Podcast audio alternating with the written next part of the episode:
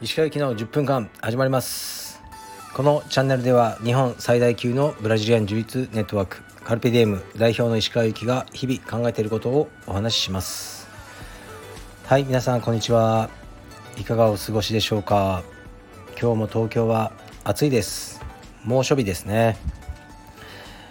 えー、っと今日は朝起きて、えー、クロスフィットのジムに行ってきましたでクラスに参加してきました楽しかったです少しずつ楽になってきましたね体が強くなってきたのかなと思いますで今日は話しかけられて参加者の女性に「あの私のこと分かりますか?」って言われて「あっ!」ってあの僕もなって前取引のあった会社さんの、えーと、女性でした「あお久しぶりです」っていうようなお話をしてでカルペディエムすごいですね。私の知り合いが通ってたり知り合いの子供が鎌倉で通ってたりいろんなところでお話を聞きます。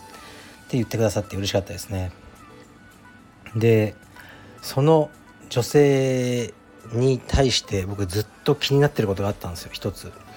あの謝りたいと思ってたことがもう何年も5年も6年ももしかしたらもっと前のことかもしれないですけどでどういうことかというとあの仕事関係だったんでそんなにあの親しいとかねそういう間柄では全くなかったんですね。でも Facebook かインスタか何かでその女性が、ね、六本木のどこどこっていうお寿司屋さんに行ったってことを書いてらしたんですね。で僕もその六本木のお寿司屋さんに、まあ、数回行ったことがあったんですけどとにかく大将があの何ていうんですかね弟子みたいな、ね、他の若い板前のね修行中の子たちいますよね、まあ、弟子と呼びましょう。をめちゃくちゃ怒るんですよ。お客さんの前でも「てめえおねろ!」みたいな。ですごいすごく僕それ嫌で。であのでそのね女性がどこどこで食べたっって書いてあったんですけどあの名前とそのアイコンが僕の仲がいい女性にすごく似てたんですね。で僕勘違いして僕の仲がいいその女性が書いてるんだと思ってコメントで「でもあの寿司屋さあの大将ちょっと弟子怒りすぎて気分悪いよね」っていうふうに書いちゃったんですね。であの書いた後で気づいたんですよ。あこれ違う人だったと思ってまあ知り合いではあるけどそんなにそういうコメントを書き書き込むような近しい関係じゃない方に書いてしまってでももうすぐにこうね返信というかねコメントでまあ厳しい対象だけど実は可愛いところもあるんですよと書いてあってでもうあ人違いでしたってこう言えなくなったんですよね。でその方の投稿を見てるとそのお寿司屋さん結構行っらしてでご主人ね大将とも仲良くされてるみたいだったんでうわーなんかいらんこと言ったなって思ったんですけどまあそこまでねそのその方に失礼なこと言ったわけじゃないからいいかな他の人に向けてのコメントだったんだけどっていうふうにあのまあ思ってたんですね。それをもう何年も思ってて。でその女性に今日クロスフィットのジムでお会いしたわけです。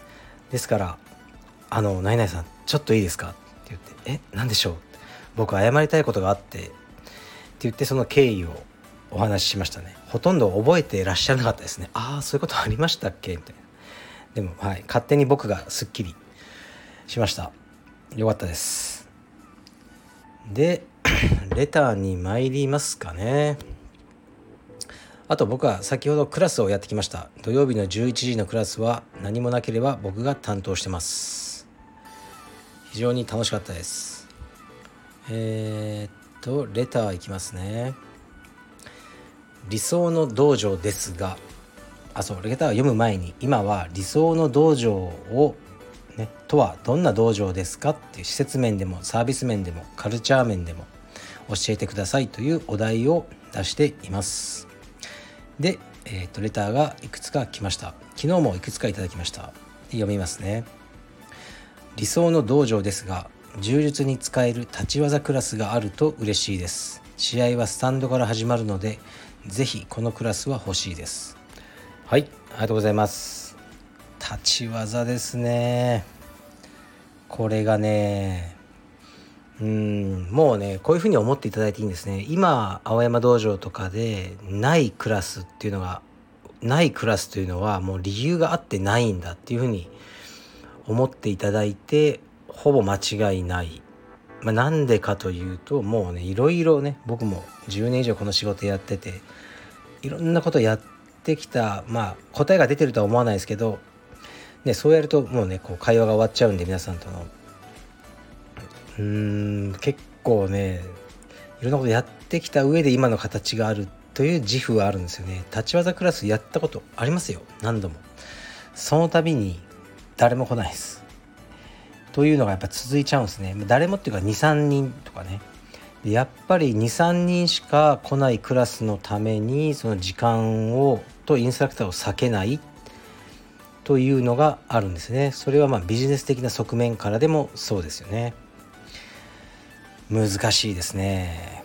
立ち技を一切やらないもしくはできない世界チャンピオンというのが充実には存在しちゃってるんですよね。だからもう必須ではなくなってるっていうのも一つはありますね。だけど格闘技としてはね立ち技僕も嫌いじゃないのでやりたいなと思ってるんですが例えばね立ち技クラスやった時に参加者が2人で1人は白帯の小柄な女性でもう1人がうん身長180センチぐらいの青帯の柔道経験者の男性でなった時になかなか教えづらいんですね。お互いのメリットにもならない。でも寝技だったらその2人の両方に役に立つことを教えられる自信はあるんですよね。でそういう意味で 立ち技クラスではなかなか難しいというのはありますね。だけど考慮します。立ち技をねないがしろにしたり立ち技アレルギーみたいなのは作りたくないと思ってますね。そうだから数名のねうんそう人数が少ないと分かってるクラスを自分からでやることができないですね。だからこれ前も言ったけど例えば 今ねそのどっかのレストランに行ってると。で値段もねそのリーズナブル。でお客さんも少なくてすごく快適、ね、で料理も美味しい。すごくいいレストランじゃないですか。でも多分続かないですよね。儲かってないじゃないですか。そうだと。だからそのうちに閉店しちゃったりするんですね。で今うちの息子はクロスフィットにのキッズクラスを参加してるんですね。で価格も安くてでえっとね水曜金曜日曜で週3回あるんですよ。で行くとうちの子供だけっていうことが結構あるんです。昨日もそうだったんです。で先生が1人すごいいい先生おられてあのねなんかもうワンワンオンワンじゃないですか。プライベートレッスンで教えていただけてすごくいいんですけど同時に思ってたんですね。これ続かないだろうな。先生の1時間の単価と見合わないですよね。うちの息子しかいない。っていう状態は。だから今すごくいいけどこれは永遠ではないなと思ってもう最初に布石を打っておいたんですね。先生はあのキッズのプライベートレッスンをやってらっしゃいますかあやってますっていう。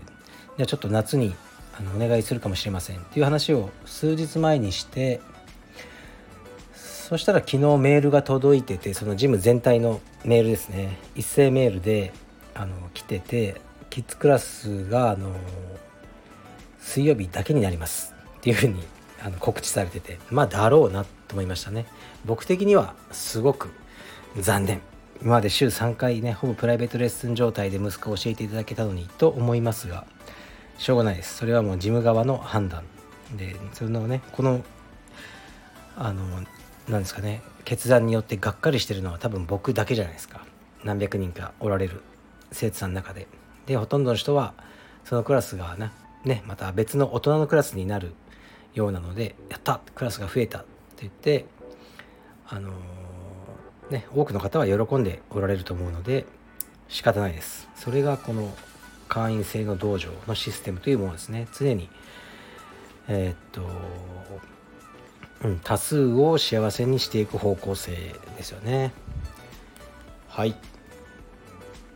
次いきます。えー、っといつも楽しく拝聴しています。アダルトを引退してアラフォーに差し掛かると一般的には全盛期の自分より強くなることはあまりないと思います。自分はまだアダルトでやればやるほど強くなっていく実感があります。だからこそ稽古をやる気が生まれます。過去の自分より強くなることがないのに稽古をするモチベーションはどのようなものがあるのでしょうか。先生ご自身や生徒さんの様子を見て感じることを教えていただけたら嬉しいです。はいありがとうございます。まず相当失礼な野郎ですね。まあでもいいです。あのこういう気づかない失礼っていっぱいあると思うんですよね。でも匿名だからまあ仕方ないですよね。うーん確かに僕は全盛期よりも弱くなってるしあの強くなることもないでしょう。でなんだろうな、まあ、僕は僕は早く始めたからだけどでも40歳で充実始めた人は2年間42歳の時に絶対その40の頃より強くなってますよ。絶対に。だからそういうあの側面もありますね。だけど若い頃からずっと練習してきた僕とかはうん多分僕が紫帯の時の自分と今勝負しても全く勝てないだろうなとは思いますね。でもそこじゃないんですよね。なんかすごい未熟ですよねこの人。こういう質問をするっていうのは。おばあちゃんとかもお化粧するじゃないですか。別にそのババアが化粧してどうするとか思わないですよね。自分のためにするもんだしそのどうせそんな70になってババアが化粧したってその若い子に勝てねえだろう。それと同じこと言ってるんですよこのレターは。愚かですよね。自分のためにやるんですよ。練習も。で僕もあのー、なんだろう何もやらないよりはやってた方が現状維持はできるじゃないですか。老化を遅らせることはできるしもうたしなみです。あの僕にとって充実というのは、ね、やり続けて常にうん方向性としては強くなろうと思ってますよ。それを毎日のようにやり続けるトレーニングをやり続けるというのはもう僕の生き方でありたしなみで若造にガタガタ言われたくないです。失礼します。怒ってないよ